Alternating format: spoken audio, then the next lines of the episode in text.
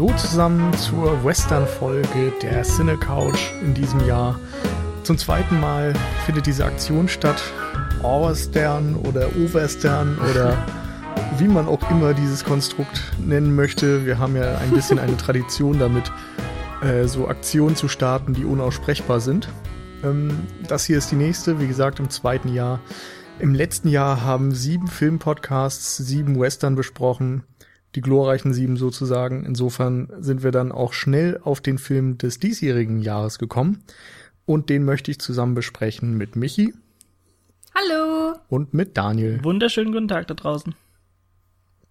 Ja, und ja, unser Moderator also, ist heute Nils, ist ne? Moderator. Ah ja, genau, das bin ich.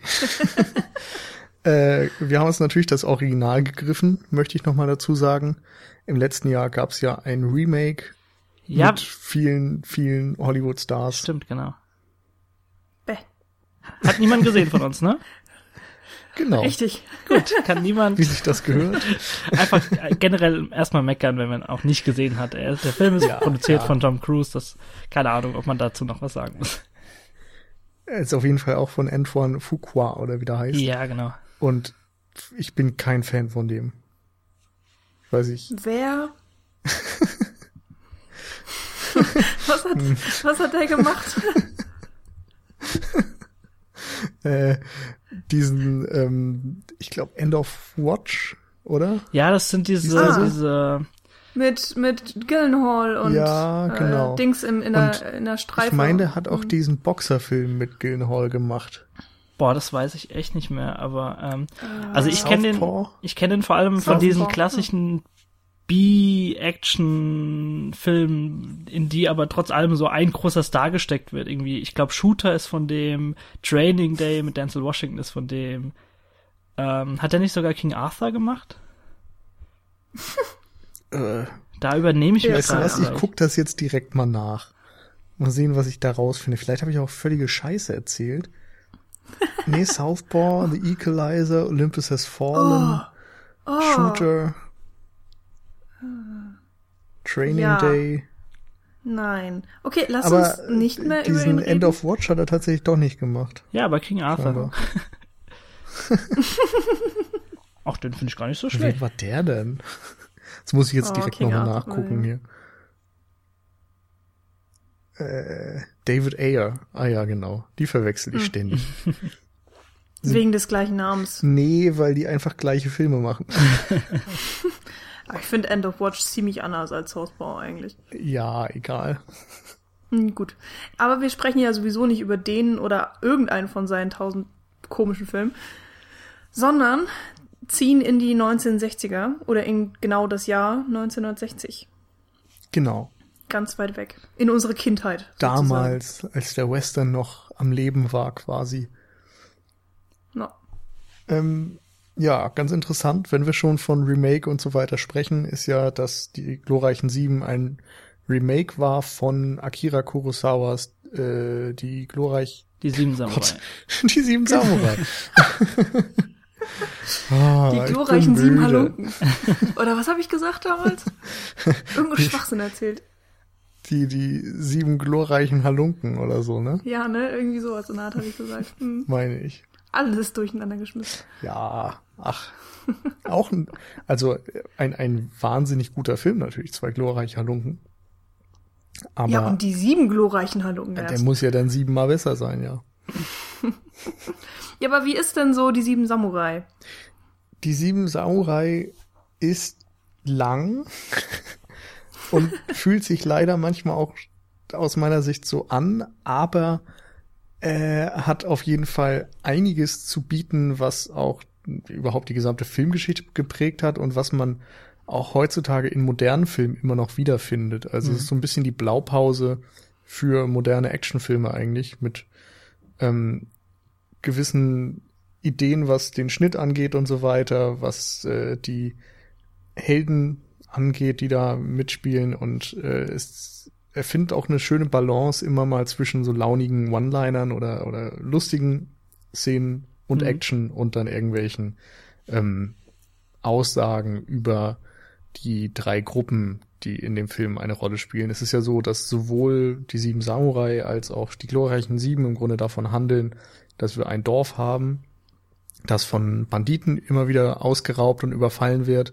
Und um sich zu schützen, engagieren sie dann sieben, ja, Menschen jeweils, die äh, ihnen Schutz bieten sollen. So dann hast du dann die Dorfbewohner oder Bauern und die Helden und die Banditen. Und äh, Kurosawa macht das sehr schlau, dass er so ein bisschen in allen Gruppen zeigt, was die Motive sind und wie die Moral verteilt ist und ähm, zeigt auch, dass da keine Gruppe so eindeutig schwarz oder weiß ist mhm. oder dass es so eindeutig zuzuordnen ist. Und gerade ähm, die Figur von Toshiro Mifune ist da sehr interessant, weil da eigentlich Merkmale aus allen drei Gruppen mitbringt. Also er, er gaunert sich eigentlich mehr so diesen Rang als Samurai, aber ist natürlich trotzdem irgendwie Teil von denen, ist aber gleichzeitig gebürtig ein Bauer und ja, ist so ein bisschen die Blaupause für diese gesamten Themen des Films. Und darüber hinaus hat er die sieben Samurai halt echt viel auszusagen, was man, glaube ich, bei einer Sichtung gar nicht so ganz komplett aufnehmen kann. Aber ja, es ist ein sehr, sehr interessanter Film auf jeden Fall. Okay, interessant auf jeden Fall. Ähm, ich merke auch jetzt so äh, bei dem, was du alles gerade gesagt hast, so, so ein paar Tropes, die du angeführt hast, so ein paar Standardsituationen, die es vielleicht eingeführt hat, auch über den Schnitt teilweise etabliert hat. Ähm, oder dass, dass irgendwie Action-Einlagen mit, äh, mit äh, One-Linern und so weiter ein bisschen eingestreut wurden. Ähm, da versucht die chlorreichen Sieben äh, und äh, John Sturges mit seinem Aufgebot an Filmstars damals äh, ja doch teilweise schon anzuschließen. Ähm, also das finden wir aber dann wahrscheinlich auch gleich äh, detaillierter raus, wenn wir so ein bisschen auch auf die Charakterzeichnung von den einzelnen Gunmen eingehen. Ähm, ich finde es trotzdem ganz interessant oder fast schon naheliegend, ähm, dass man quasi da so ein Remake draus gezimmert hat äh, und das Ganze so in den wilden Westen gepackt hat. Also ich finde, das Setting passt unfassbar gut zu diesem zu diesem äh, Thema, was der Film einfach behandelt, mhm. genauso wie die sieben Samurai. Und ähm, das war jetzt auch, das war tatsächlich meine meine erste Sichtung von dem Film. Ähm, wobei ich auch gleich dazu sagen will, dass das jetzt nicht so das präferierte Genre von mir ist und ich kenne auch allerhöchstens so drei, vier Klassiker, die vielleicht auch jeder gesehen haben muss, aber dann wird's bei mir auch schon sehr dünn, was das, was das äh, Wissen angeht und ich begebe mich da dann langsam so auf Glatteis, dann kenne ich mich fast schon eher wieder so mit den Neo-Western aus, ähm, die so in den letzten 10, 15 Jahren rausgekommen sind, vermehrt ja sogar in den letzten paar Jahren jetzt. Ähm, ich kenne aber natürlich so die Standardsituation und die Tropes, die äh, nat natürlich in jedem dann so drankommen. Ähm, ja, aber ähm, auf jeden Fall ein sehr schöner Twister, das Ganze so in einen dreckigen wilden Westen zu setzen. Und ähm, genau, da werden wir uns jetzt mal auch ein bisschen rumtreiben, würde ich sagen. Hm. Es ist auf jeden Fall auch sehr naheliegend, weil Kurosawa und überhaupt westliche und östliche Filmemacher eben auch sehr stark voneinander beeinflusst hm. sind. Also bei Kurosawa ist es ja so, dass auch noch Yojimbo von ihm zu äh, für eine Handvoll Dollar von Leone dann gemacht wurde, also einem Italo-Western. Und das dann ein paar Jahre später, ich glaube, das war 66 oder 64 oder so, also ein paar Jahre nach die glorreichen Sieben zumindest, offensichtlich auch im Zuge von dessen Erfolg. Mhm. Ähm, und andererseits haben sich natürlich auch so Filmemacher wie George Lucas und Steven Spielberg bei Kurosawa inspirieren lassen, der wiederum selbst gesagt hat, dass sein Lieblingsfilmemacher John Ford ist. Mhm. Und Kurosawa galt in Japan auch immer als ein sehr westlicher Filmemacher mhm. und wurde da auch gar nicht so hoch angesehen, wie er das in Europa und Amerika erfahren hat. Eben weil er nicht typisch japanische Filme gedreht hat, hat darum aber eben im Ausland umso mehr Anklang gefunden und wieder diese wechselseitige Inspiration vorangebracht. Und das finde ich ist immer ein sehr spannender Prozess. Und vielleicht hat er eben dann auch bei John Ford so gewisse Eigenarten des Western sich angeeignet, die er dann in seine Samurai-Epen verpackt hat und äh, neu ausgedeutet hat. Hm. Ähm, ja, du hast gerade eben schon gesagt, die Figuren sind eigentlich so das Herzstück vielleicht von die glorreichen Sieben und das, was wir im Vorgespräch auch so als das Interessanteste herausgepickt haben. Vielleicht können wir da mal anfangen. Ähm, die Hauptfigur wird ja gespielt von Jule Brynner und er ist derjenige, der nach dem Prolog, in dem dieses Setup erstmal deutlich gemacht wird, dafür sorgt, seine gesamte Mannschaft zusammenzustellen. Genau. Ähm, was äh, waren so für euch die wichtigen Leute? Also wer hat euch am besten gefallen zum Beispiel? Oh, das ist eine schwierige Hm. Frage. Also die wichtigen, ich finde, das wird auch einigermaßen ähm, schnell klar, wer da so am meisten ins, ins Rampenlicht drückt. Das ist, also ja klar, Chris, also Jule Brunner, der, der Anführer. Ähm, dann der nächste ist Vin, der ja auch äh, der erste Mann ist, der von ihm Hm, rekrutiert genau, also ist. Steve McQueen. Äh, genau. Und Horst Buchholz, der den Chico spielt, ist auch viel im Vordergrund, einfach weil seine Figur so ein bisschen die vielleicht lebhafteste ist oder die, die, ähm, ja, ist halt dieser Jungspund, der die ganze Zeit rumspringt und seine Füße nicht stillhalten kann. Das fällt natürlich auch einfach auf und ähm, er ist extrem, ja, selbstbewusst und muss von den anderen so ein bisschen gemaßregelt werden.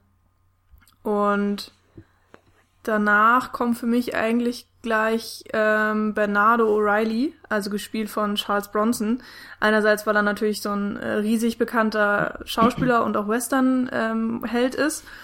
Und auf der anderen Seite we wegen seiner Figur auch, Mhm. also wie die geschrieben ist, weil er ja auch äh, die Szenen hat, wo er mit den Kindern zusammen interagiert und ähm, dann ja sogar als Oh Gott, spoilern wir? Aber ich glaube, da kannst du nicht so viel äh, verkehrt Ja, machen. ne? Also Aus den 60ern, okay. Machen wir das aber einfach. nur, genau, um um es jetzt mal deutlich für alle ähm, lieben Zuhörer zu sagen, äh, ja, wir spoilern, wir spoilern über das Ende, wir spoilern auch, ob und wer stirbt. Und zwar äh, Bernardo O'Reilly kriegt dann ja auch mehr oder weniger als einziger so eine, so eine Heldenbegrabung. Das ist auf jeden Fall sehr auffällig. Und die anderen drei sind es dann ja tatsächlich noch, äh, finde ich, fallen ziemlich hinten weg. Vor allen Dingen, weil du dann ja auch noch den, ähm, den Bösewicht hast. Calvera, gespielt von Eli Wallach. Eli Wallach, der ja natürlich auch ähm, zu seiner Zeit ein ziemlich bekannter Schauspieler war, eben auch in, in Western-Filmen. Und da bleibt dann bei vier, fünf solchen großen ähm, Leuten auch nicht mehr so viel Platz auf der Leinwand für die ganzen anderen.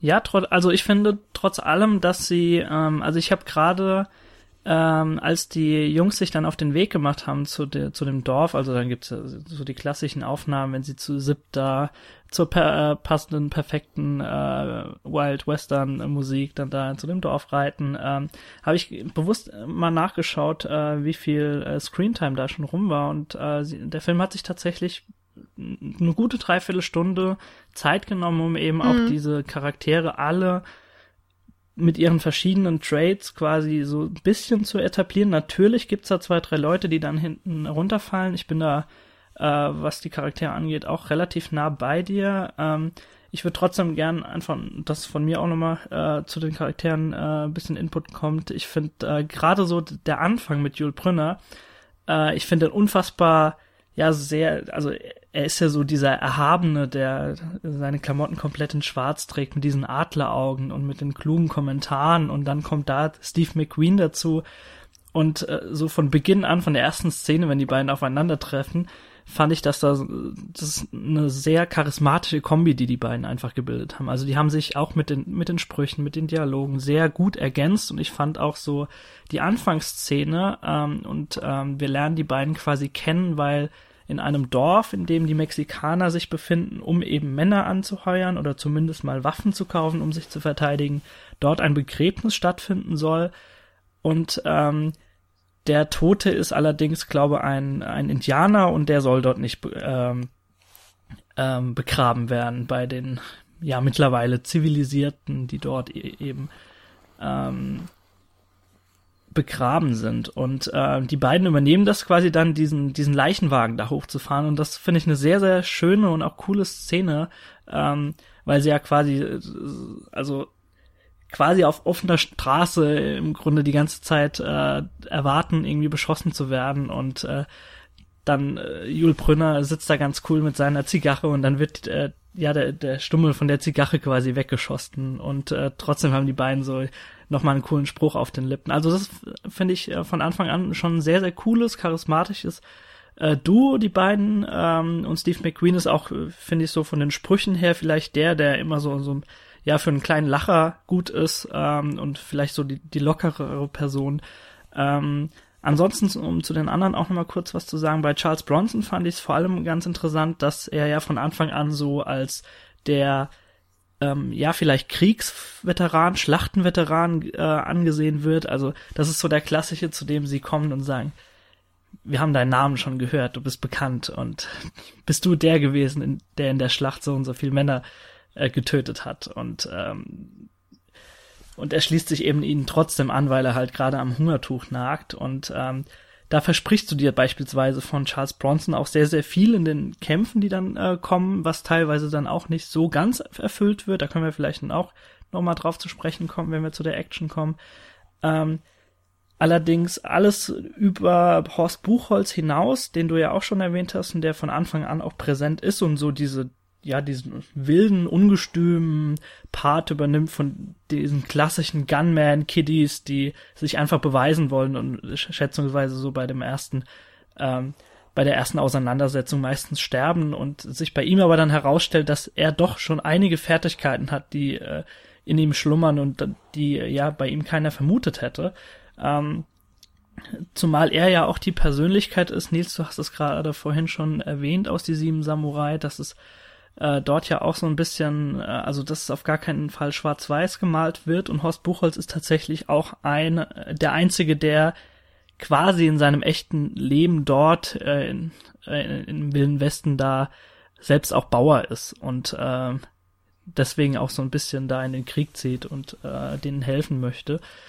Ähm, ansonsten, was die anderen Jungs angeht, da ist ja noch dieser, äh, wie hieß er, Lee? Ist mhm. das so? Ähm, ja das fand ich, da, da habe ich mir einfach sehr, sehr viel mehr versprochen. Er ist so, so der, also Robert Vaughn, gespielt von Robert Vaughn, äh, dieser Lee, der ist so der elegante von allen mit seinen Handschuhen, der die ganze, die er die ganze Zeit nicht auszieht und ähm, immer so ein bisschen im Hintergrund bleibt und es zeigt sich dann letztendlich, dass, dass er sich so im Hintergrund befindet, weil er einfach über die Jahre hinweg mittlerweile einfach nur noch damit rechnet, dass er auch irgendwann sterben wird und so eine unfassbare Angst aufgebaut hat. Und aber diese Charakterentwicklung, die wird beispielsweise dann auch nicht schlüssig zu Ende geführt. Und auch dieser Brit, der, ich glaube, den lernen wir kennen mit diesem Messerwurf, das ist ja der, ne, James mhm. Coburn. Mhm. Genau. Ähm, beispielsweise auch eine Fähigkeit, die ihn quasi auszeichnet. Okay, das soll natürlich zeigen, dass er schnell seinen Colt ziehen kann. Aber da hätte ich mir beispielsweise auch gewünscht, dass das vielleicht noch mal eingesetzt wird in den Actionsequenzen beispielsweise, was ihn so auszeichnet. Und das sind vielleicht so die zwei, drei, also Brit Lee und eventuell auch, ähm, ähm, wer war der siebte? Harry. Genau, ähm, die da so ein bisschen hinten runterfallen bei den sieben. Aber das fand ich gar nicht so schlimm, weil eben gerade mit Jules Brünner und Steve McQueen da zwei ja Schwergewichte im, in dem Sinne schon diese, diese sieben Jungs angeführt haben. Hm. Ich finde ganz lustig, dass irgendwie Steve McQueen einfach durch sein Charisma im hm. Gedächtnis bleibt und irgendwie im Hintergrund immer ja, mal stimmt, so Gesten macht und so weiter und, und ja, einfach dadurch im Gedächtnis bleibt, ähm, aber eigentlich ja auch kaum eine große Backstory hat, die jetzt interessant wäre. Also ich hatte jetzt zum Beispiel bei ihm nicht das Gefühl, dass da eine große Entwicklung in der Figur wäre oder ein großer moralischer Antrieb, während bei dem Harry zum Beispiel, der aus deiner Sicht ja eher hinten drüber gefallen ist, der hat ja zum, von, von Anfang an immer Wert drauf gelegt, dass da irgendwie Geld zu holen ist und mhm. dass er Gold will und dass da irgendwo in den Bergen große Schätze sein sollen, dass er die Dorfbewohner jetzt so ein bisschen ausfragen will darüber.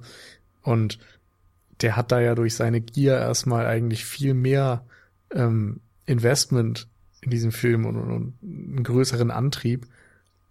Insofern hat der für mich zum Beispiel schon ganz gut funktioniert. Mhm. Aber ja, bei den anderen hast du schon recht. Also gerade bei dem James Coburn Charakter hatte ich mir auch irgendwie mehr erhofft, dass da nochmal auf seine Fähigkeiten zurückgegriffen wird. Vor allem wird er auch eben so eingeführt als der, ja, der lässig coole, dem eigentlich keiner irgendwie äh, kommen kann und also er hat, sitzt da ja quasi so an dieser, an dieser Ranch einfach den, den Hut ins Gesicht gezogen und will seine Ruhe und dann kommen da eben Leute und fordern ihn heraus und äh, er möchte es eigentlich nur schnell beenden und ähm, also er wird so quasi als derjenige hingestellt, der am schnellsten vielleicht auch den Colt ziehen kann von den Jungs und ähm, in dieser Hinsicht bleibt er dann doch schon hinter den anderen zurück, was äh, auch was die Mhm. Kämpfe später angeht.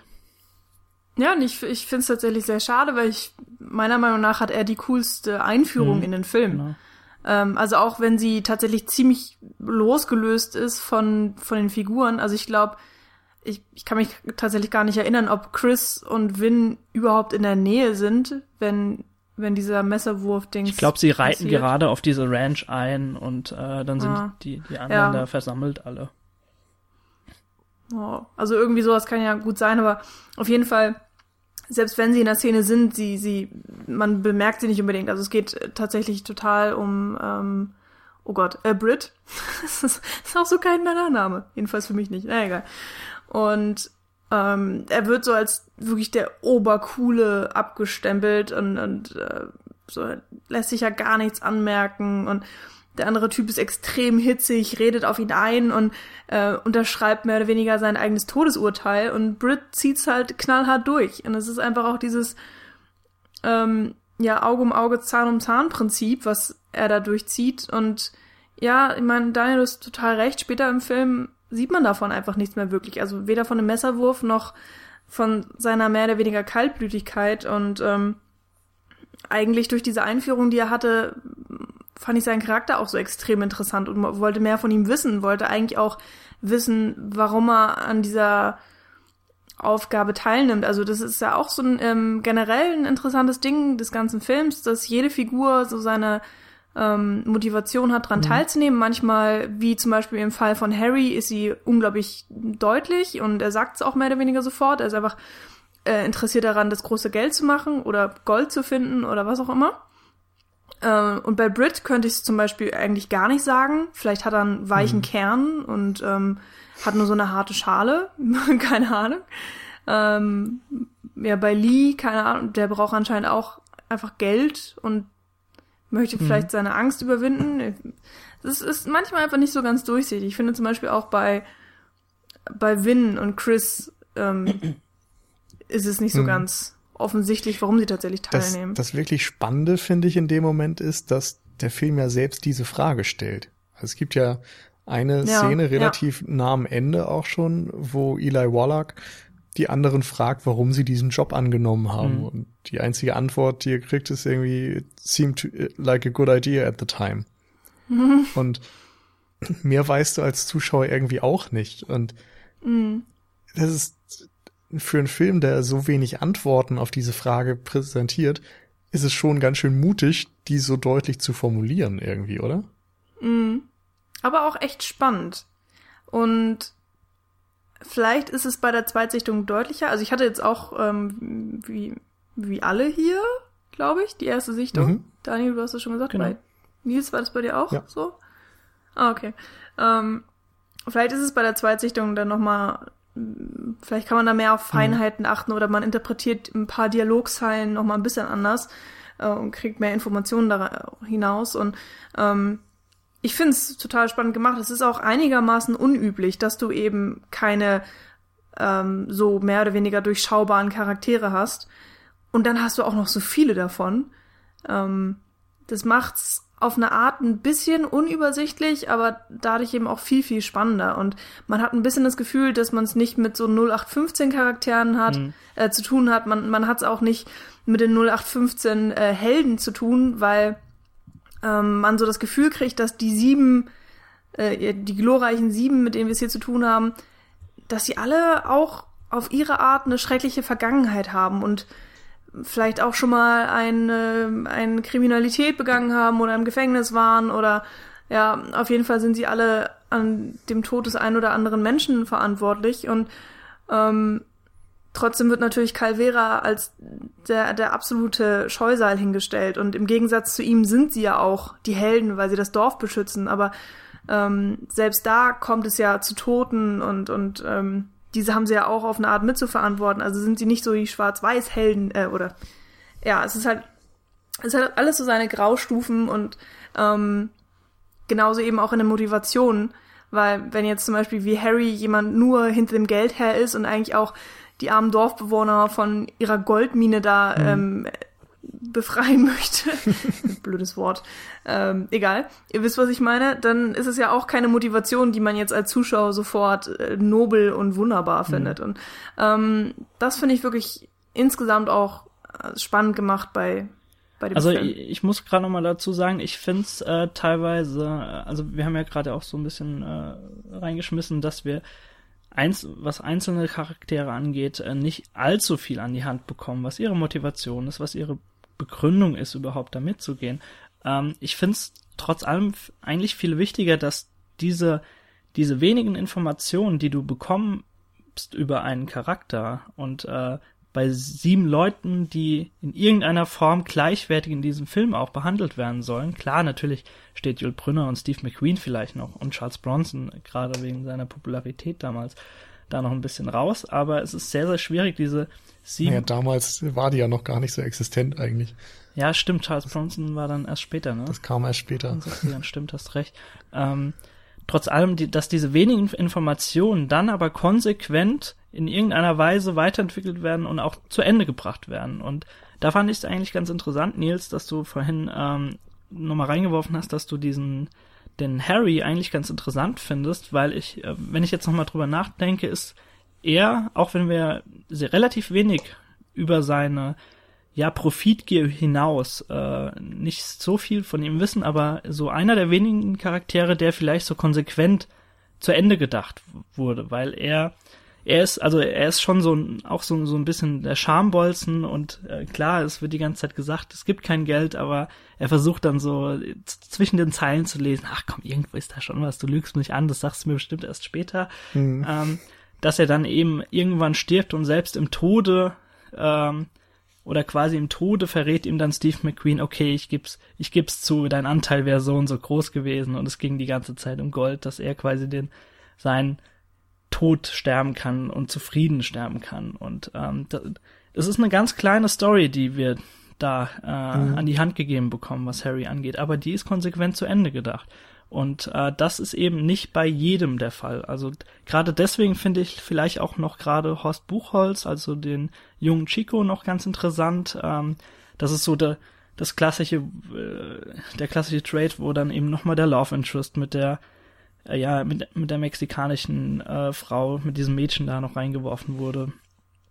Ähm, zumindest das wurde auch konsequent zu Ende gedacht. Und das finde ich viel wichtiger, als dass man wirklich bewusst einfach bei sieben Leuten unfassbar viele Informationen von Anfang an etablieren muss. Ich finde, gerade sowas hat auch teilweise dann ein Film so ein bisschen aus, äh, aus den Bahnen geschmissen wie The Hateful Eight. Ähm, aber das äh, haben wir schon an anderer Stelle bes besprochen, was, was wir da für Schwächen gesehen haben. Ähm, Sei es drum, ähm, genau, das, also nur um es nochmal zusammenzufassen, mir ist es viel wichtiger, wenn quasi die Information, die du bekommst, konsequent zu Ende gedacht wird. Und äh, aber ich muss auch sagen, bei Harry ist das natürlich extrem einfach. Ja, selbstverständlich. Er hat halt hm. ein Ding, Geld. Ja. Irgendwie. Und ähm, ich meine, ich finde es auch nett, wie das zu Ende geführt wurde. Und äh, das sind auch Sachen, die dir tatsächlich so ein bisschen im Hinterkopf bleiben und ähm, wo dann Jule Brunner ja natürlich auch nochmal so eine kleine nette Szene bekommt und ähm, ich glaube, Harry ist sogar auch der Einzige, der nicht alleine stirbt. Ich glaube, alle anderen sind mehr oder weniger alleine auf dem, auf dem Kampffeld irgendwo und sacken halt dann tot zusammen. Und Harry hat dann tatsächlich nochmal die Gelegenheit, seine letzten Worte zu sprechen und wir als Zuschauer hören die dann eben noch mit.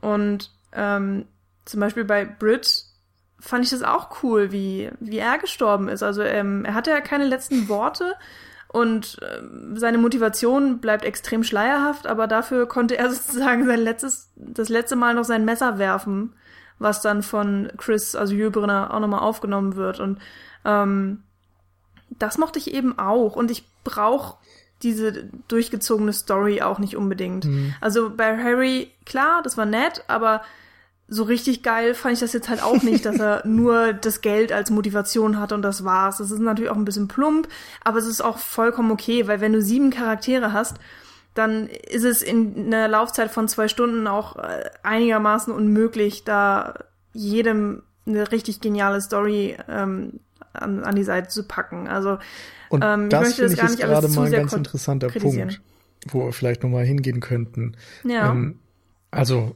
zu den einzelnen Geschichten haben wir jetzt eigentlich soweit was gesagt. Die kann man mal mehr mögen, mal weniger, wie auch immer. Aber diese Entscheidung, sieben Hauptfiguren quasi zu haben, plus einen Antagonisten und dann noch die Dorfbewohner, da ist ja eine mhm. riesige Menge an Figuren erstmal, was schon dann eine Herausforderung ist, um eben alle mhm. irgendwie greifbar zu machen, damit man sich an jeden erinnert, jeder seine Momente hat und so weiter und alles innerhalb dieser Story Sinn macht. Und das ist für mich jetzt so ein Punkt, wo ich bei die sieben Samurai, den ich halt echt direkt vorher im Grunde gesehen habe, also einen Tag vorher, äh, das Gefühl habe, dass der das klüger hinbekommen hat, alles so äh, zu einem großen Ganzen zusammenzubauen. Mhm. Bei dem ging es mir nach der Sichtung erstmal so, dass ich das Gefühl hatte, der ist er fühlt sich halt lang an und weil er sich so viel Zeit nimmt für diese ganzen Figuren und diese ganze Welt. Aber irgendwie wirft da jede Figur, jeder Konflikt und so weiter immer ein Licht auf diese gesamte Beziehung zwischen den Samurai, dem Dorf und den Gangstern und wie das vielleicht auch übertragen werden kann auf Japan als Gesamtgesellschaft. Und bei die glorreichen Sieben ist es so, dass dann eben einige Geschichten einfach so für sich stehen und weniger mit dem Gesamtbild zu tun haben. Der Love Interest zum Beispiel, das ist was, was sich bei Sieben Samurai auch findet, aber da eben auch viel dann noch damit zu tun hat, dass ähm, der Vater Angst hat, dass die Samurai eine seiner Töchter kriegen. Er traut den Samurai nicht, möchte nicht, dass seine Tochter mit einem von denen dann ähm, irgendwie was auch immer anstellt. Und in Die glorreichen Sieben ist das ja auch irgendwie so ein Plotpoint, der durchaus vorkommt, aber wo solche Geschichten irgendwie nicht so in das Gesamtbild eingewoben werden, wo man das Gefühl hat, dass vielleicht der Drehbuchautor sich diese Sachen kopiert hat, weil es eben ein Remake ist, aber nicht versucht hat, so ein gesamtes Bild aus diesen ganzen mhm. kleinen Geschichten zu zeichnen. Also wenn man so sieht, dass der eine eben gierig ist und der nächste ist ein Kriegsheimkehrer und so, da kann man ja auch was versuchen über die USA zu erzählen und den Zustand zu dieser Zeit, aber ja, da, da schert er sich halt nicht so drum.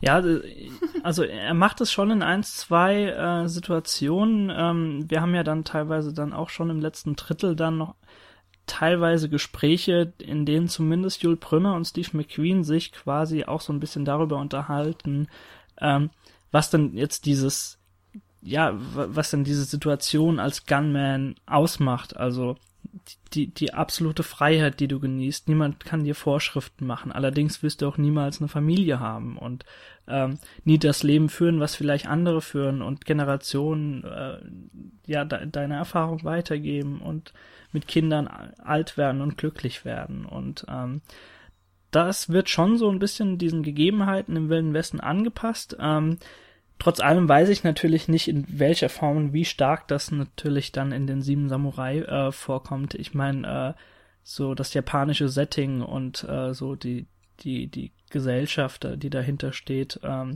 die bietet ja schon sehr viel Potenzial einfach, um bei diesem Thema auch zu spielen. Und ähm, wenn ich das so so ein bisschen auch bei dir raushöre, ähm, dann hat er das definitiv besser gemacht als jetzt das Remake. Ja, scheint mir so. ich habe mir gerade auch so ein bisschen die Frage gestellt, worum geht's denn tatsächlich? Also ähm, für mich steht auch schon tatsächlich Chris, also Jü Brünner, ziemlich im Vordergrund, weil er von vorne bis hinten eine einfach die prä prägnanteste Person ist und äh, man vielleicht auch über ihn am meisten lernt im Verlauf des Films ähm, oder am meisten Einsicht in seinen Charakter kriegt, würde ich jetzt einfach mal sagen. Er, äh, er, Vin und Chico sind ja die einzigen Überlebenden, wenn ich das jetzt richtig im Kopf habe. Genau, und Chico bleibt dann ja bei seinem Mädel, bleibt dann ja im Dorf. Und äh, Chris und Vin sind dann sozusagen diejenigen, die den Lauf der Dinge irgendwie weitermachen und ihr Leben leben und wahrscheinlich zum nächsten Job einfach reiten, mehr oder weniger. Und trotzdem steht natürlich im Vordergrund auch dieses mexikanische Dorf, wenn man das jetzt einfach mal so als, mhm.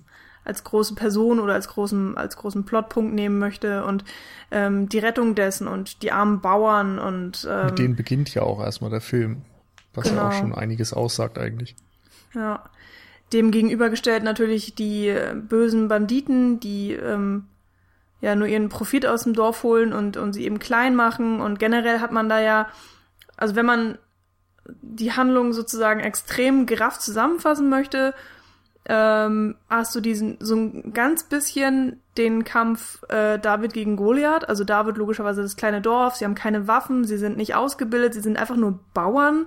Sie kennen sich mit Saatgut aus und mit ihrer Erde und sonst nichts. Und dann hast du eben die Banditen mit ihren Pferden, mit den Waffen, mit dem ähm, ähm, ja, die eiskalt einfach Leute ähm, manipulieren und ihnen ihr, ihre Lebensgrundlage wegnehmen, damit sie eben was zu essen haben. Also vollkommen egoistisch, logischerweise, und ähm, auch keine Probleme haben, Leute umzubringen, um an ihr Ziel zu kommen.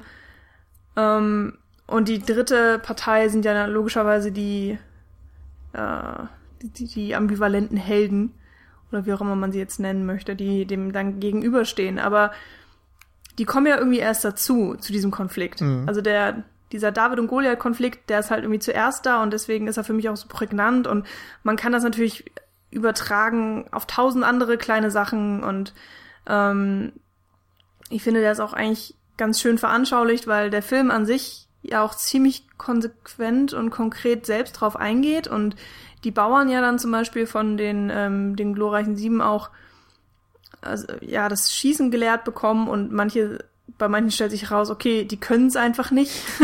so, die, die sind nicht für Schießen gemacht und deswegen kriegt der eine Bauer dann gesagt, so, ja, gut, dann benutzt halt die Waffe als Knüppel. So, dann Knüppel halt. Mhm. und ich glaube, im Endeffekt ist er ja dann derjenige, der irgendwann in einem Feld steht mit einer Machete oder so und dann jemand mit einer Machete vom Pferd holt oder sowas in der Art. Und ähm, ja, das ist halt, ich glaube, das steht tatsächlich für mich im Vordergrund des Films. Also dieser Kon ähm, äh, Konflikt oder also Kampf klein gegen groß und gut gegen böse und einfach auf diese, dieses Aufbäumen und was natürlich auch nochmal mit reinspielt, ähm, dass man ähm, eine Gruppe nicht unterschätzen, also wie, hm, dieses Ameisending. ne? Das große Krabbeln. Ja, ja, das große Krabbeln ist ja tatsächlich auch die sieben Samurai auf eine Art. Ja, ähm, ich glaube, es hat Jan Podcast schon drüber, ja. Jan und Paul haben da einen ja, Podcast genau. drüber gemacht. Haben sie oder haben sie nur mal gesagt, Ich glaube, die haben das gemacht, ja. Können wir verlinken, sofern es stimmt. Sofern es ihn gibt, verlinken wir ihn. wir haben aber schon zu viele Podcasts gemacht, dass ich nicht mehr Track halten kann, ja. welche davon mhm. wir jetzt tatsächlich aber gemacht du, haben. Du wolltest irgendwas nicht. über Ameisen sagen. Ja, ähm, das ähm, ja, das, ne? Dass sie so, in der Gruppe kleine, stärker kleine sind? Dinge in der Gruppe sind groß und so. Genau. und das, du meinst den Nazi-Vergleich. Unterschätze nie die, die, die Kraft von dummen Menschen in großen Gruppen. Oder so. Ja, Arbeit macht frei. Okay, sollen Nein. wir weitermachen? Meine Güte. Das wart ihr jetzt. Nein, aber ich glaube, ihr wisst tatsächlich, was ich meine. Und ähm, ja. dieses Thema steht für mich in diesem Film eigentlich im Vordergrund, mhm. was nicht so viel Sinn macht, weil der Film heißt Die glorreichen Sieben. Also es sollte, ja. oder The Magnificent Seven, es sollte um diese Sieben gehen eigentlich. Ich, Und das, das tut's für mich auf eine Art gar nicht unbedingt. Ich finde auch, je mehr ich drüber nachdenke, dass der Film verdammt widersprüchlich ist irgendwie. Ähm, er beginnt ja damit, dass dieses Dorf Hilfe sucht. Und dann kommen irgendwie die glorreichen Sieben und sie helfen. Und äh, es ist irgendwie ein relativ heroisches Bild und es passt auch in diesen Western-Mythos des aufrechten Western-Helden und so weiter. Wir befinden uns ja auch 1960 noch zumindest in dieser Wendezeit, wo John Wayne zum Beispiel auch noch aktiv war und wo eben diese heroischen Western durchaus noch stattgefunden haben, mhm. bevor es dann so ein bisschen wieder umgekrempelt wurde mhm. Richtung Spätwestern. Ähm, und also erstmal diese, diese typische Western-Musik, der Score ist ja auch ganz ähm, fröhlich und positiv und so weiter gestimmt. Und abenteuerlich. Ja, genau. Sagen, also es, es wirkt irgendwie wie so ein fröhliches Abenteuer, was sie da vorhaben. Und die Helden werden natürlich dann auch gerade dadurch noch ein bisschen ähm, heroisiert und hervorgehoben. Und dann ist es aber so, dass die Motive teilweise gar nicht so heldenhaft sind. Geld, wie gesagt, zum Beispiel. Und sie wissen irgendwie selbst gar nicht, warum sie das tun. Also Ehre ist es vielleicht in Teilen, aber eigentlich ist es denen dann auch wieder egal. Und ein, eine Figur wie die von äh, Charles Bronson sagt ja auch, dass die gar keine Helden sind, sondern die wahren Helden sind die Bauern, die sich um ihre Familien mhm. kümmern und so weiter. Also äh, werden ja so ein bisschen diese Fragen gestellt, was ist denn jetzt tatsächlich heroisch und heldenhaft und glorreich? Ähm, und das Ende, finde ich, passt da auch nochmal ganz schön rein mit dieser Aussage, dass die glorreichen Sieben eigentlich gar nicht gewonnen haben, sondern die Bauern gewonnen haben. Aber diese Themen werden dann auch nicht wirklich vertieft, sondern es sind so Sachen, die teilweise aus die sieben Samurai übernommen werden und teilweise vielleicht ja einfach mal so auf die Figur von Charles Bronson dann geeicht werden und da reinpassen, aber dem Gesamtbild und dieser Gesamtinszenierung der Figuren so ein Stück weit widersprechen, finde ich. Und dann gibt es immer wieder so Momente, wo ich das Gefühl habe, da sind gewisse Themen drin und die sollen angesprochen werden, aber es passt dann doch wieder nicht so ganz rein. Also dieser Konflikt zwischen dem Dorf und den glorreichen Sieben, die ja auch dann am Anfang so ein bisschen schauen, was ist eigentlich die Rolle des jeweils anderen und wie sehen wir uns eigentlich gegenseitig, dass äh, die einen erstmal als feige und ängstlich beschrieben werden und dann doch auf einmal alle mitkämpfen und was tun und so. Es sind so, ja, es sind einfach verschiedene Bilder von diesen ganzen äh, Menschen und ich werde nicht ganz klug draus, was am Ende stehen soll. Also was ist die Aussage von diesem Film? Was möchte er uns mitgeben? Ist es ein Abgesang auf diese Zeit? Ist es einfach komplett positiv? Es ist ja auch so, dass, keine Ahnung, ich, ich, ich weiß gerade selbst gar nicht, was ich von dem Film halten soll. Also ich habe das Gefühl, dass es halt einfach nur so ein bisschen die andere Seite des Westerns zeigen soll. Also ich meine, ähm, du hast hier jetzt ja auch nicht irgendeine Geschichte, die extra geschrieben würde für ein Western-Setting, und mhm. sondern du hast eben diese Grundlage, die sieben Samurai, wo der Film drauf aufbaut, dass in ein Western-Setting gepackt wurde. Von daher ist es ja von vornherein schon verdammt kein perfekter Western zu sein oder vielleicht auch kein typischer Western oder einfach keine typischen Western-Helden, weil es ist eben ein Kurosawa. Naja, aber du äh, hättest eine, eine ja, wenn du gewollt hättest, ganz einfach einen typischen heldenhaften Film daraus machen können. Ich meine, mhm. da ist ein Dorf, das braucht Hilfe, also schmeißt du da sieben Helden rein, machst sie alle ganz ehrenhaft und heroisch und sie gewinnen. Fertig. Mhm. Also das ist ja keine Herausforderung, wenn man das denn möchte. Und ja. sie entscheiden sich aber halt irgendwie bewusst dann doch dagegen, aber halten trotzdem an dieser Inszenierung eines heldenhaften Westerns fest. Und da sehe ich halt einen gewissen Widerspruch. Na, vielleicht haben sie sich einfach nicht genug getraut oder so. Also ich, ich finde, man erkennt teilweise auch dann schon so Traits, die man vielleicht auch eher aus dem Spätwestern kennt, zumindest aus den Filmen, die ich kenne. Also vielleicht auch anti, äh, an, ambivalente Anti-Helden, Outlaws teilweise. Also es kommt ja teilweise auch so raus, dass einer, glaube auch steckbrieflich gesucht wird. Ist das nicht dieser Lied mm. tatsächlich? Ähm, ich weiß nicht, ob man da jetzt einfach sagen soll, dass der, dass der Film ja seiner Zeit voraus ist oder ob er einfach nicht konsequent in dieser Form dass die Thematik so auf den Western bezogen hat, dass, dass wir da irgendwie nicht zu einem schlüssigen, äh, schlüssigen Ganzen kommen. Ähm, definitiv bleibt es so ein bisschen ambivalent. Also ähm, ich, ich bin da voll bei dir, Nils. Ich, ich bin nach wie vor noch so ein bisschen am überlegen, wo ich den Film hinstecken soll. Und ja, ne? ähm, ja. Ich fände halt auch okay, wenn er jetzt einfach sagen würde, ich bin ein Abenteuer-Action-Film mhm. in diesem ganzen Western-Setting oder so. Aber das ist er halt irgendwie ja auch, nicht, nicht. Weil nee. dafür am Anfang. muss man ihn einfach. Also ich finde, der, der Beginn hätte Potenzial in diese Richtung, gerade wo sie dann erstmal diese ganze Gang zusammenstellen und so weiter. Das geht ja auch alles relativ flott vonstatten und macht dann vielleicht auch Lust und wenn du da dann einfach ein großes episches Action-Ende draufklatscht, hätte das vielleicht auch funktioniert, aber irgendwie passiert dann doch viel zu viel zwischendurch, was ich irgendwie auch nicht so ganz aufrichtig finde an Emotionen. Also diese Love Story zum Beispiel fand ich auch einfach oh, die finde ich auch nicht gut. Wie das geschrieben wird oh, und auch wie das gespielt war. Also so Horst plump. Buchholz zum Beispiel hat mir halt nicht gut gefallen in diesem Film. Und da gab's verschiedene Momente, wo es, also auch gerade diese Aussage am Ende, dass ähm, die Bauern die wahren Gewinner sind. Das kam auch einfach so aus dem Nichts. So auf einmal sind nicht die glorreichen Sieben die Helden, sondern die Bauern. Also es ist so, woher stammt das? Das, das ist zweimal irgendwie im Drehbuch gefallen, dieser Satz, aber der Film transportiert das nicht.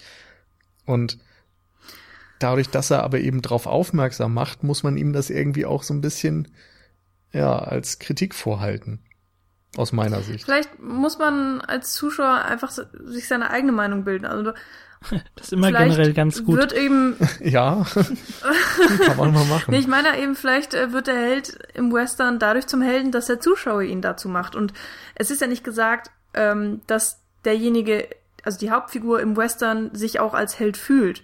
Also nur weil wir ihn dazu stigmatisieren, muss er sich ja nicht selbst so sehen. Das ist jetzt extrem abstrakt.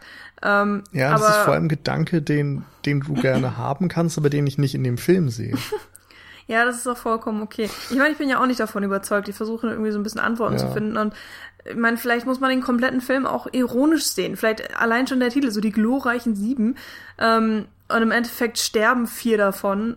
Und dann sind es noch so, yay, die drei Überlebenden.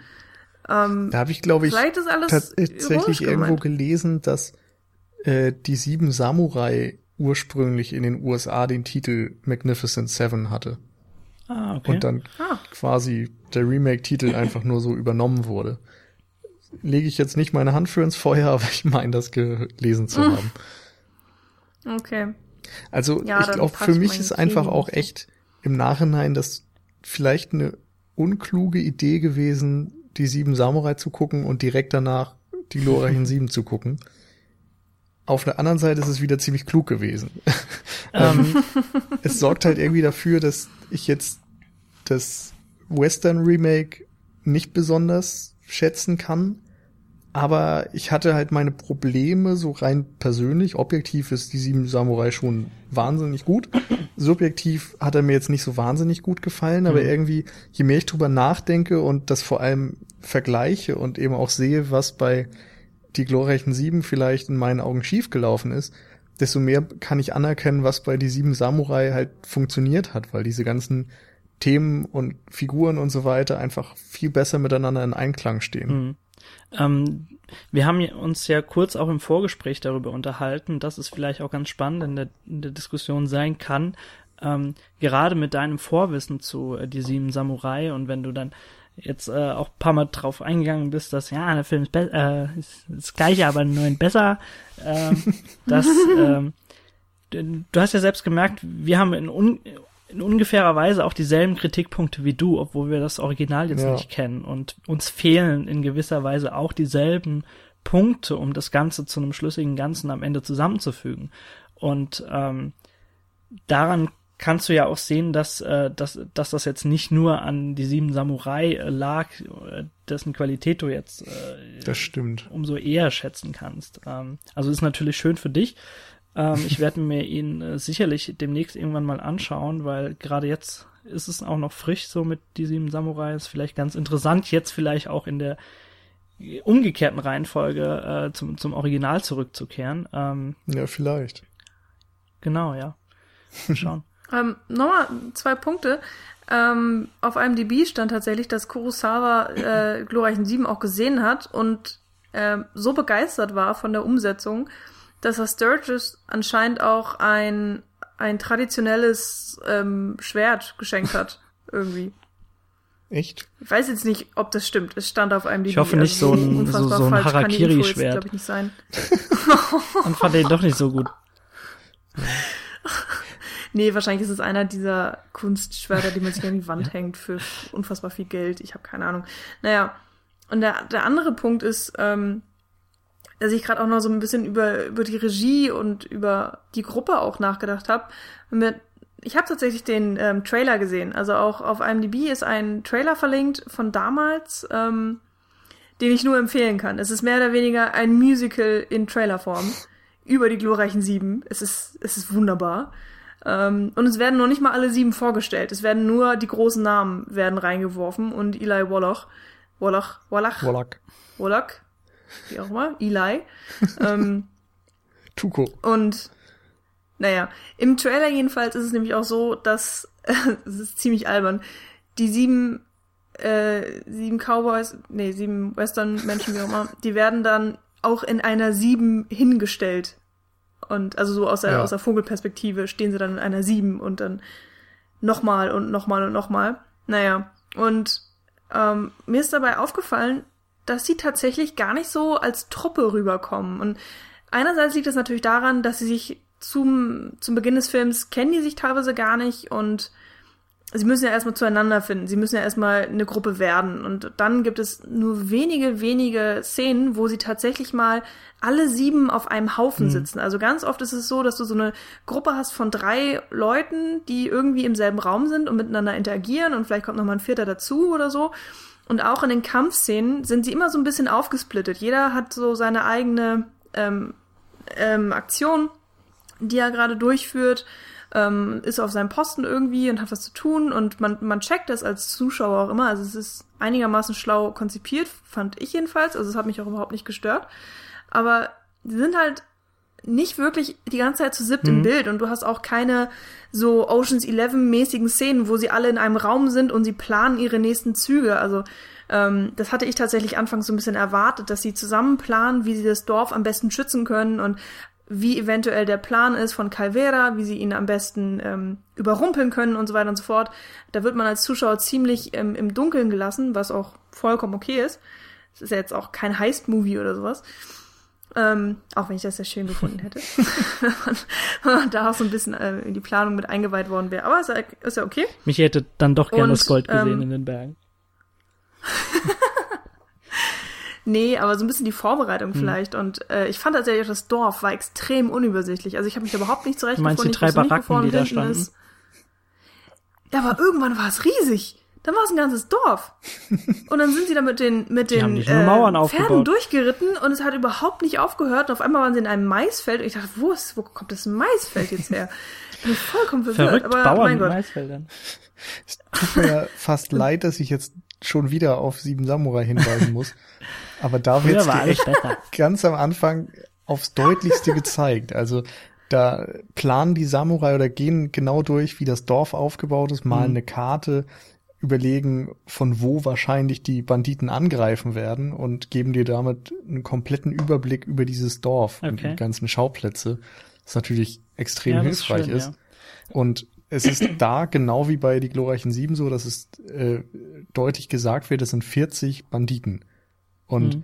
bei die sieben Samurai kannst du quasi, wenn du willst, mehr oder weniger mitzählen, wie die Zahl abnimmt und siehst jeden Tod im Grunde und kannst, also siehst auch die Reaktion dieser Taten und im Showdown von die glorreichen Sieben wiederum siehst du halt die ganze Zeit nur irgendwie die glorreichen Sieben, wie sie schießen. Aber meistens laufen sie in ein Haus rein und du hörst drei Schüsse und sie kommen ja, wieder stimmt. raus. Hm. Was ein bisschen schade Mhm. ist, weil es einfach ja diesen ganzen Impact und, und den Kampf so komisch reduziert. Ja, du hast, hast auch selten Kameraeinstellungen, die es hätte ja teilweise gelangt, wenn du einige Kameraeinstellungen zusätzlich hinzufügst, die vielleicht ein Overshoulder-Shot von den äh, Revolverhelden sind, wie sie dann tatsächlich auf das Schlachtfeld schauen. Du hast aber sehr, sehr oft einfach Reaction-Shots von den Gunmen, äh, wie sie einfach schießen und dann siehst du im nächsten Shot quasi die, die Reaktion darauf. Also da Ja, kommt so Wie jemand diese mit einem Seil vom Pferd gezogen Genau diese so. klassische Dynamik, die du vielleicht in einer größeren Schlacht mit echt 50 Leuten hast, die kommt da nicht so wirklich auf. Das sind eher so kleine, ja, Geplänkel in gewisser Weise. Ähm, Michi, was du äh, noch reingeworfen hast, das fand ich ganz interessant. Also, dass, dass die Jungs nicht so wirklich als, als eingeschworene Haufen rüberkommen und auch nicht so als Team. Ähm, wenn ich da so drüber nachdenke, äh, fallen mir auch echt viele Szenen ein, in denen so ein bisschen verschenktes Potenzial brach gelegen ist. Also gerade in den Szenen, wenn sie wirklich, es hätte ja teilweise sogar gelangt, wenn sie beim Abendessen, wenn sie wirklich mal alle versammelt sind, dann Oh, einmal gibt's das, glaube ich. ja, ja, sie sind, tatsächlich sind sie versammelt. Äh, ich will nur darauf hinaus, dass wenn wirklich alle an einem Tisch sitzen, das hätte ja so unfassbar viel Potenzial gegeben, dass alle so, also dass da so ein, ein Ach so, größeres mhm. Gespräch entsteht zwischen allen und nicht nur dann tatsächlich dann wieder Jul Brünner mit Steve McQueen irgendwie zwei Sätze wechselt und dann ist die nächste Szene wieder da, sondern dass jeder so ja auch im, im Vor so kurz mal in den Vordergrund kommt und auch äh, im Zuge seiner Charaktertraits da irgendwie vielleicht so ein bisschen was reinwirft, äh, so ein paar Dialogfetzen und so eine Eigendynamik entsteht. Und äh, das wäre ja auch ganz spannend gewesen und hätte sich in, in so Szenen auch angeboten und du hättest auch äh, Charakteren, die vielleicht zu kurz kommen in anderen Sequenzen, da noch mal so ein bisschen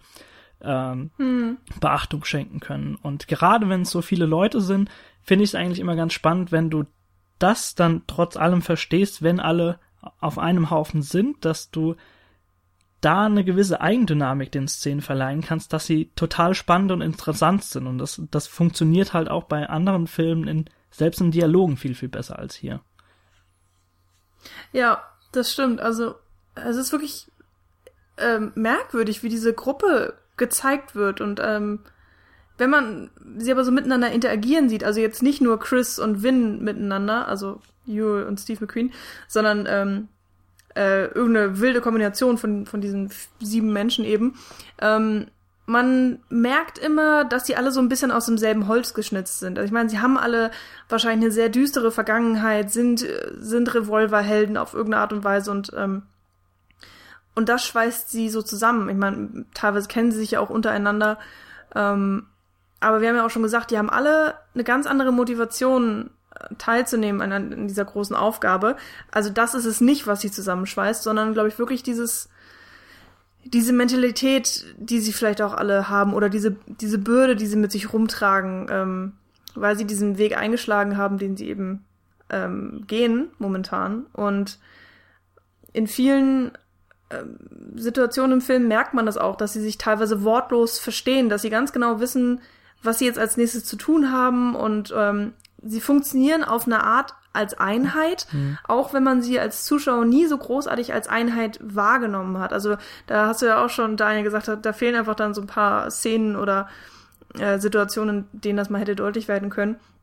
Und ähm, das ist auch so eine ambivalente ähm, Darstellung einfach dieser Gruppe. Das ist so ein bisschen ähm, schon verwirrend. Und was ich am bemerkenswertesten fand, was, womit ich auch immer noch nicht genau klarkomme, also ich weiß nicht, wie ich das einschätzen soll, aber wir haben ja ganz am Ende des Films dann die vier Verstorbenen, also Bernardo, Lee, Harry und Britt sind ja während des Kampfes ähm, gefallen, äh, gestorben. Ja, sie sind keine Soldaten.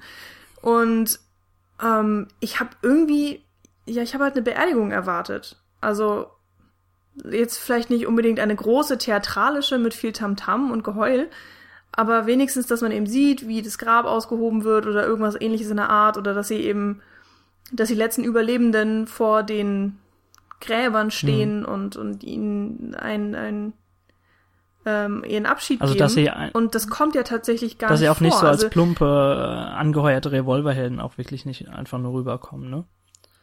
Ja, genau. Und man sieht ganz, ganz kurz mal die Gräber. Also sie sind auch tatsächlich alle in der Nähe des Dorfes vergraben worden. Und man sieht es nur, weil die drei kleinen Jungs bei Bernardo, also Charles Bronsons Figur, die Blumen drauflegen, weil sie ihm ja auch vorher erzählt haben, äh, diese Streichholz-Zielgeschichte und dass sie ihn ähm, ewig seinen Namen ähm, sagen werden und so weiter und so fort. Und, und, und deswegen, oder in, in dieser Situation sieht man die Gräber ähm, der vier. Aber mehr kriegen sie nicht. Also sie kriegen keinen wirklichen Abschied. Und das Letzte, was man dann sieht, ähm, sind eben Chris und Vin, wie sie auf ihren Pferden mehr oder weniger in den Sonnenuntergang reiten.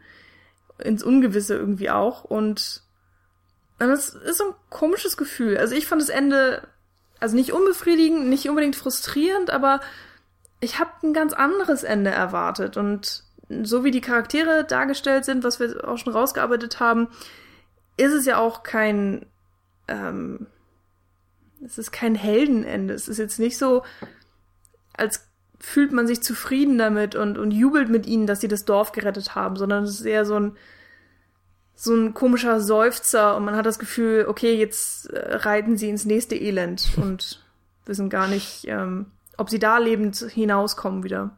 Hm.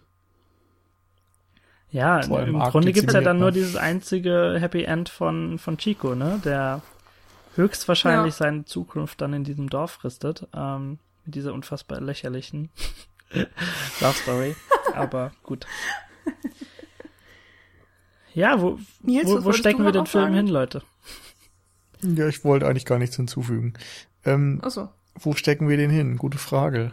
Also irgendwie steht er zwischen den Stühlen, ne? Also er ist kein klassischer Western, zumindest kein lupenreiner.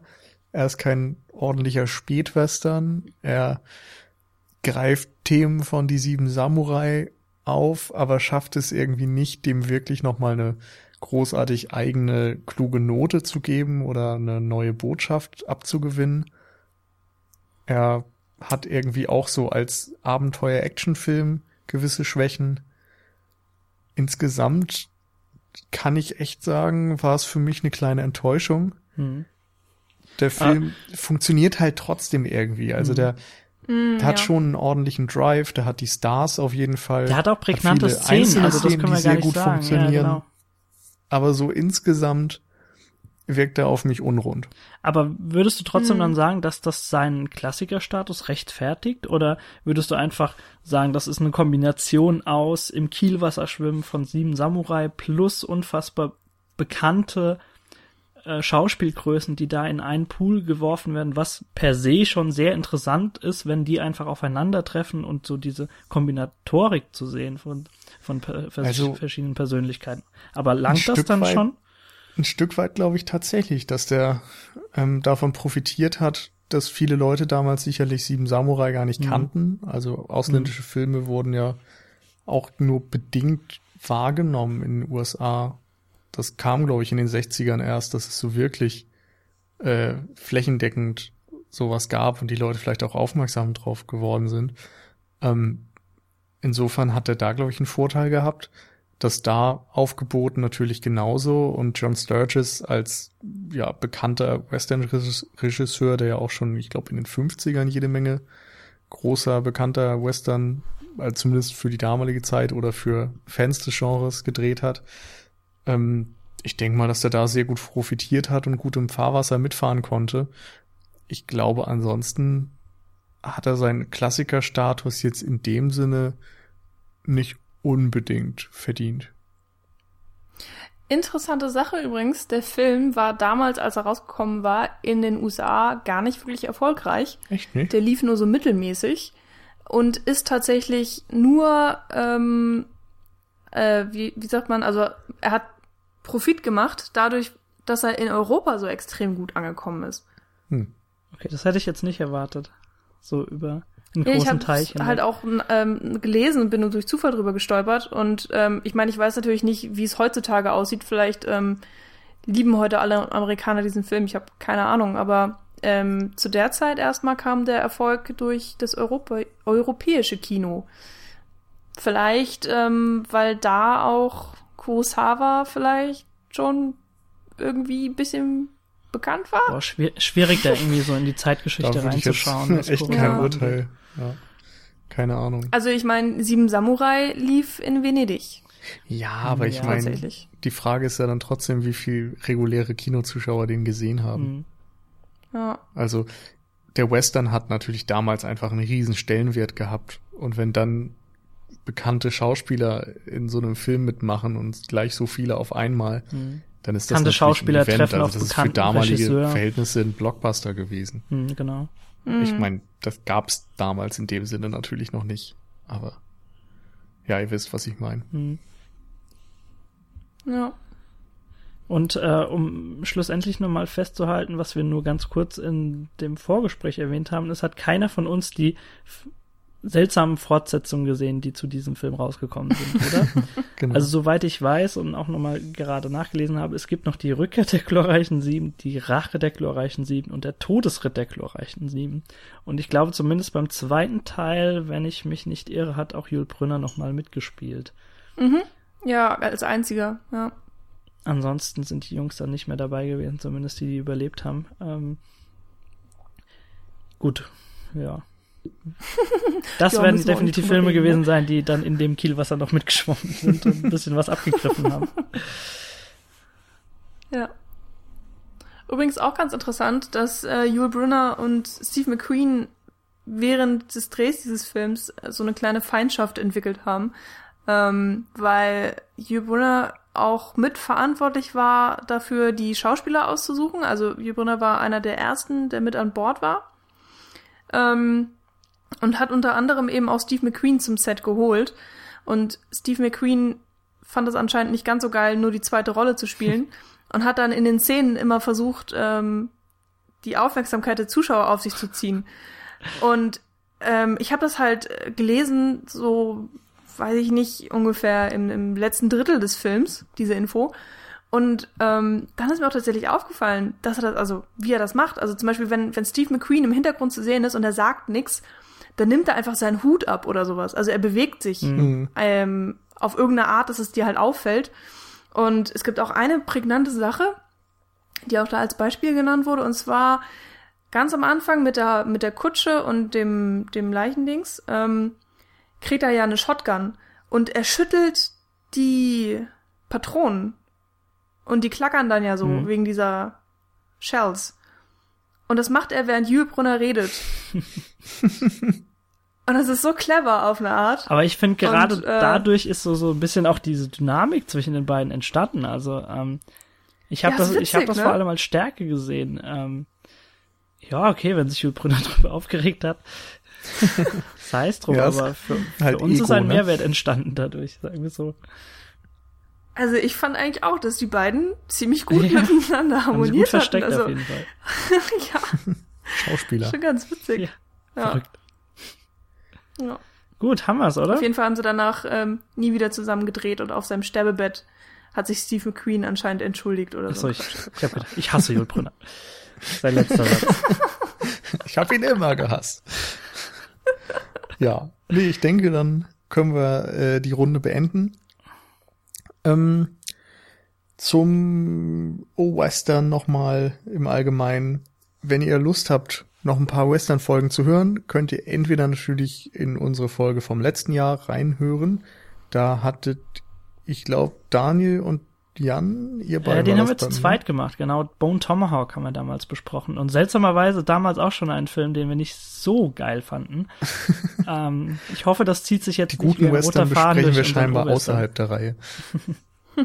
Aber ansonsten könnt ihr auch gerne noch mal reinhören bei den Kollegen vom Lichtspielcast, die das finstere Tal besprechen. Beim Spätfilm, da gibt's Kill Bill Volume 2.